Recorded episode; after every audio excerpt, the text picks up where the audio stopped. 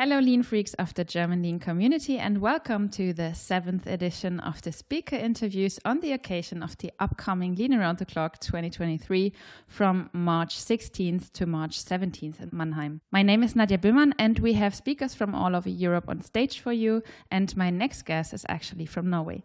His name is Eivind Reke, and he is a senior advisor at Sintef Manufacturing and the chairman of the learning organization network in Norway called called Los Norge. You can see that as the Norwegian equivalent of the Lean Knowledge Base here in Germany. Eivind is also a Lean researcher and advisor and is part of the new generation of Lean authors in Europe. He is co-author of the award-winning book and Lean Enterprise Institute bestseller The Lean Sensei, which is nowadays translated into six languages. He also writes regularly for planetlean.com about lean in the Nordics and Eivind additionally holds an MBA in international management, where he wrote his dissertation about lean and its impact on the financial performance in Norwegian companies. He has also held numerous workshops worldwide on lean and people development and has attended quite a number of lean conferences in Europe. And I'm very happy to have him in front of the mic today for our Lean Around the Clock 2023 pre interview. Welcome, Eivind. Thank you. Thank you, Nadia. It is very fantastic to have you. Mm, the first question, while reading about you and also knowing you a little bit, um, is what fascinates you about lean and why are you continuously writing about it? Well, actually, that's two different answers. The first thing, what fascinates me about it is that you can look at something and people can look at it so widely, completely differently. That fascinates me a lot. Um, the other thing why I keep writing about it is is because there's so much to learn, and if there's something to learn, there's something to write. Uh, that's uh, basically the answer for those two questions.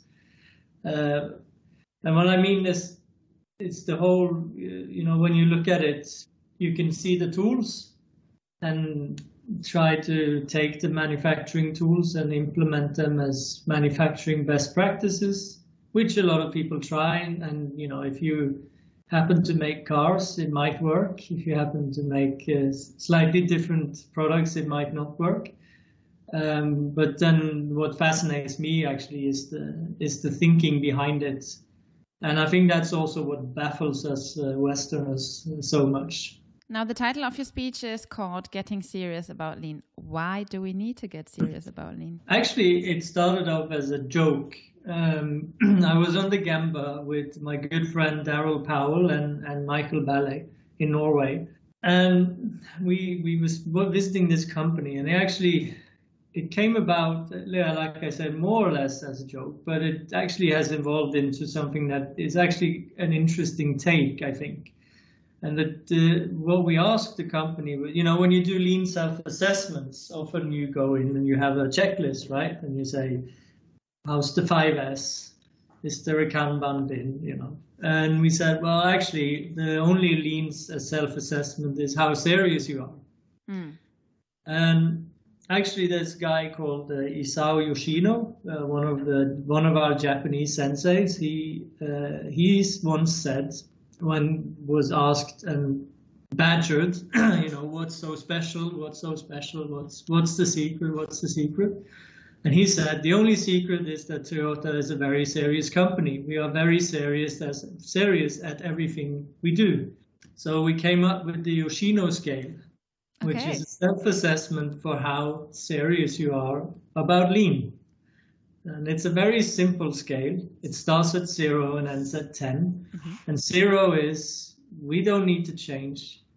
Everything we're doing is perfect. We're fine as we are. And 10 is we have a, uh, we see a challenge, we have a problem, we must do Kaizen now. So that's it.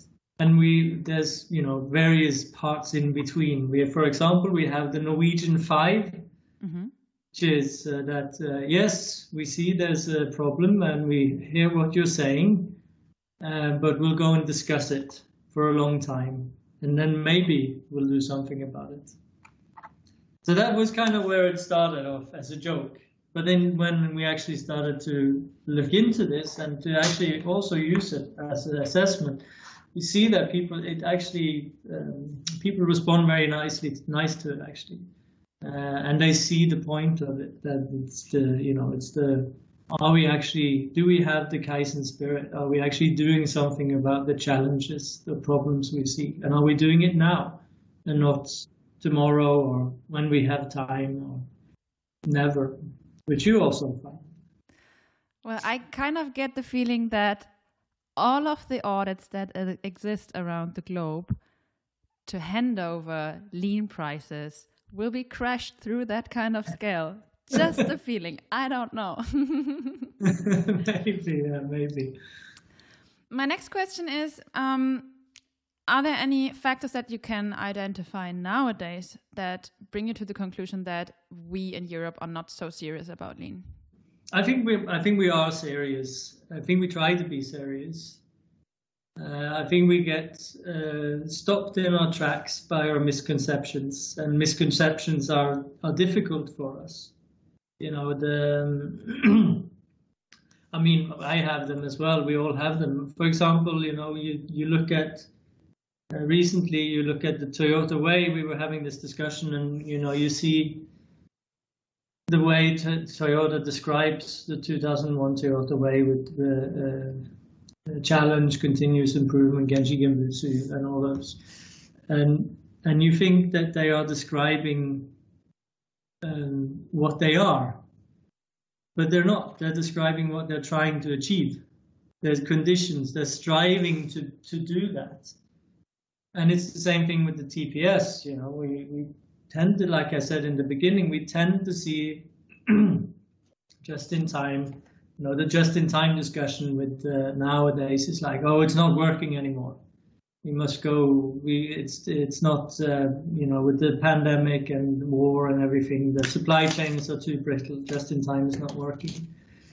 And yes, if you think of just in time as just reducing inventory to a minimum, um, then then yes, it's not working. But I, that uh, we, I think that it was never the intention of Sakichi who came up with the concept of just in time. It was always a condition to strive for. So Toyota are very flexible about that themselves, which we saw with the semiconductors or the chips. They had control, you know, 16 levels down or something crazy like that in the supply chain, which they discussed because they, they identified it as a critical part. So it's not what we think it is. You know, we think it's so easy. I mean, we know that it's not about the tools, but I think still we're kind of stuck in this implement design and implementation thinking, and not this striving to do something different with uh, where, with with everyone in the company.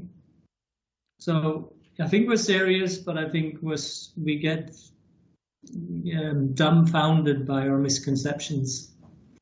Yeah, and I think many get misguided by what I just mentioned out of fun. All of those audit questionnaires that are existing in order to hand over a lean price. So at some point, companies are doing it for the lean price. Then the lean price is, of course, uh, promoting the activities, the implementation, and how good the tools are in place. But I'm of the same opinion that we still need to grow from that there, are, and this is also, you know, back to the talk. This is kind of what I, I, I, would like to discuss with the German audience as well, is because we're seeing this now with some companies. We're, we're trying to not design as researchers a, a new lean way or whatever, and then implement that. We're actually trying to work with them based on the TPS as a conditions frame, you know, customer value, how can you always, how can you satisfy customers completely? Well, the answer is you can't. So you look for places where you don't satisfy customers and you look at what can we do to work on those problems. The same thing with quality, same thing with lead time. And what we're finding is actually quite interesting because what happens is that companies actually quite quickly uh, travel the learning curve so they develop the their own practices. Yes, they go and look at someone else's practice and they say, "Oh, that's interesting. Let's take that." And but the, but the foundation of it is that they're they're doing it on their own. They're not just copy pasting uh, someone else's. Uh, they get inspired. They don't copy and paste someone else. so, so yes, I, I agree. I think we need to rethink how we evaluate what lean looks like. Uh, and yes, it's not uh, it's not the checklist on the tools or the activities. I would say it's much more, you know, the orientation of uh, of, uh, of thinking of management. You know, is is challenge and problems and countermeasures, not activities and objectives and implementation plans or action plans. Thanks for the short excursus to your speech. And your speech will be on March 17th in the morning hour, and I can tell you you are very lucky with your 9:30 slot because it starts at 6:30, so it might be that it's fuller for your slot. so thanks for your time today. Thank you, Nadia. I'm uh, looking really looking forward to connect with you guys in uh, in March. All the best until then. And we are recording this interview today on October 18th. There is a bit less than two weeks left until the end of our early bird discount. Because until 31st of October, you're getting 15% discount on the ticket price. You can buy a ticket on leanbase.de slash LATC slash Anmeldung. And then I'll see you, all of you guys, in Mannheim on 16th and 17th of March. Yours, Nadia.